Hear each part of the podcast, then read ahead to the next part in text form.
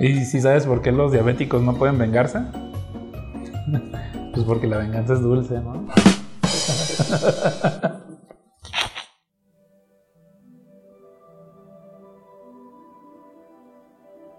Hacer ejercicio tiene que ver con ejercer tu fuerza de voluntad. Ejercitar el cuerpo es una forma de poner en movimiento tu sistema nervioso y por tanto estimula tu mente. Cuando pones tu cuerpo en movimiento haciendo ejercicio, lo forzas a interactuar con el mundo que te rodea y esto puede ayudar a aumentar tu inteligencia. Si haces los ejercicios correctos, no solo vas a estimular los tejidos de tus músculos, también puedes mejorar el funcionamiento de tus órganos. Al hacer ejercicio con tu cuerpo, puedes aprender mejor de sus limitaciones y de las formas más eficaces de llevar a cabo tu trabajo. También esto estimula la capacidad de aprender más rápido, adaptarte a, nuevas circunstancias de la vida. Hacer ejercicio puede ayudarte a sentirte más vivo, a liberar tensiones innecesarias y ansiedades que se han quedado estancadas en tu cuerpo y en tu mente. Hacer ejercicio frecuente te puede permitir manejar las tensiones cotidianas. Si haces ejercicio, va a requerir de tu voluntad, por lo que las excusas para no hacerlo pueden ser abundantes. Si conviertes al ejercicio en un hábito de tu vida, es mucho más fácil que tu cuerpo esté en forma y listo para la acción. Un hábito de ejercicio te puede evitar problemas de sobrepeso, de congestión y de inflamación. Ejercitar el cuerpo es un preámbulo perfecto para disfrutar del descanso. No necesita estar ocurriendo una catástrofe en tu vida para que decidas hacer ejercicio. Nadie espera que te vuelvas superpotente con un físico de modelo una superestrella de cine o un deportista de alto rendimiento. El truco está en que no hagas demasiado ejercicio. No necesitas hacer un esfuerzo sobrehumano en tu ejercicio para que seas más feliz. Esto es más bien una cuestión de construir un hábito pequeño pero prolongado. El simple hecho de poner a tu cuerpo en movimiento, aunque no ocurran cambios físicos impresionantes, hará un cambio en cómo te sientes respecto a tu cuerpo y toda la diferencia. Ejercitar tu cuerpo te va a ayudar a disfrutar el momento presente. Te va a ayudar a reflexionar y examinar los problemas de otra perspectiva porque estás en movimiento. Es mejor salir a caminar para pensar en un problema que estar recostado dándole vueltas en la cama. Ejercitarte va a aumentar tu capacidad de atención y te va a permitir apreciar las cosas que ahora crees que son pequeñas. El ejercicio puede llenarte de energías distintas de las que tenías antes de realizar la actividad. Con responsabilidad, el ejercicio puede destender los músculos de tu cuerpo y liberar tensiones acumuladas por los problemas cotidianos. El movimiento y la acción en tu cuerpo, equilibrado con un descanso adecuado, tenderán a hacerte más feliz que una vida totalmente sedentaria.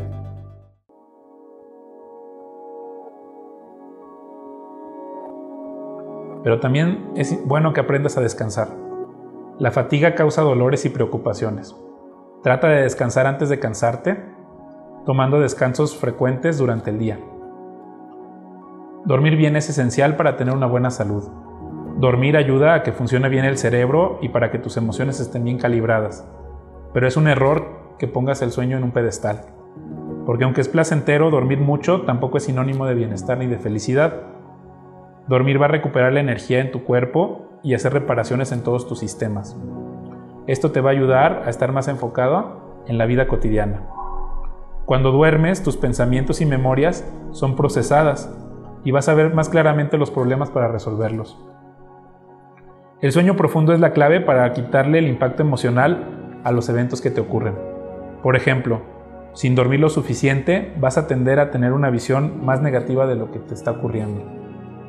Si estás atravesando por un periodo de insomnio, tampoco le des demasiada importancia, para que no le pongas más presión a la tensión de no poder dormir bien. Es peor el daño de la preocupación por un insomnio que el mismo insomnio. Si se te hace difícil dormir, entonces usa el ejercicio para cansar físicamente a tu cuerpo. Si no puedes conciliar el sueño, levántate y ponte a trabajar o leer hasta que sientas sueño. Dale instrucciones a tu cuerpo con tu cerebro para que descanse mientras estás recostado. Si no duermes lo necesario, entonces te costará más trabajo recordar las memorias placenteras, porque dormir poco afecta la manera en la que procesas las emociones negativas. Probablemente tomar una o dos siestas de media hora durante el día, digamos a las 11 de la mañana o a las 6 de la tarde, te puede permitir extender tu productividad y procesar mejor las emociones como el miedo o el enojo. Y puedes tener un mejor humor o un carácter más amigable o afable para manejar cualquier tipo de noticia o emoción fuerte que te ocurrirá mientras estés despierto. Lo bien que duermas y lo mucho que duermes puede afectar cómo te sientes al despertar y esto puede hacer toda la diferencia en tu día.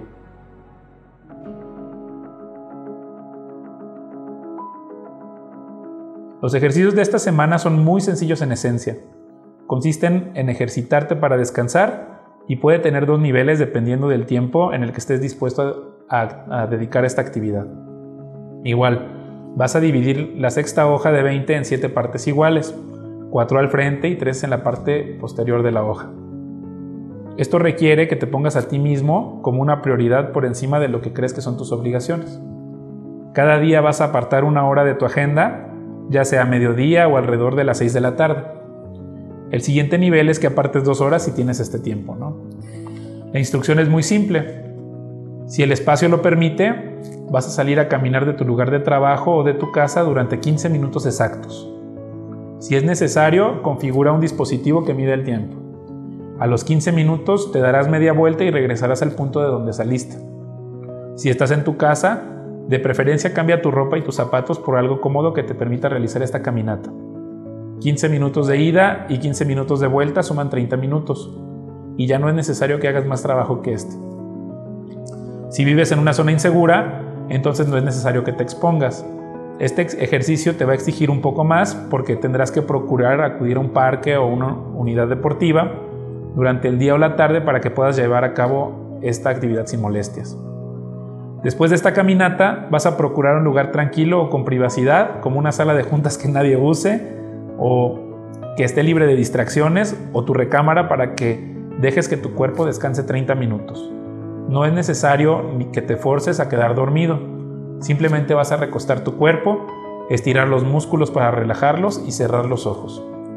No lo debes forzar a dormir, simplemente se trata de dedicar tu atención en descansar. Esto significa que son una o dos sesiones de una hora en lo que primero haces ejercicio y luego descansas. Al final de cada día vas a describir cómo sientes que reacciona tu cuerpo a este programa de tu hoja. Si haces ejercicio de manera cotidiana, pero no apartas tiempo para el descanso, quizá te va a sorprender la manera en que tu cuerpo va a reaccionar al seguir este método por esta semana.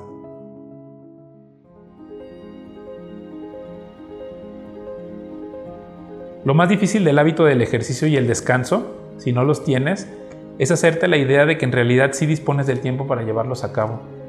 Cuando has sido programado a creer que más trabajo significa resolver tus problemas, estás condicionado a menospreciar el descanso. Es importante que ejerzas tu poder y tus ganas de vivir e igual de importante es que permitas el descanso y la reflexión para que afines tus acciones y perfecciones tus hábitos con el paso del tiempo. La acción determina, pero el descanso regenera.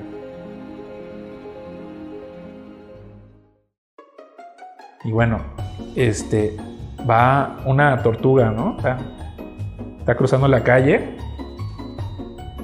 y luego y vienen, vienen dos caracoles y ¡zas! atropellan a la, a la tortuga, ¿no? Los dos caracoles.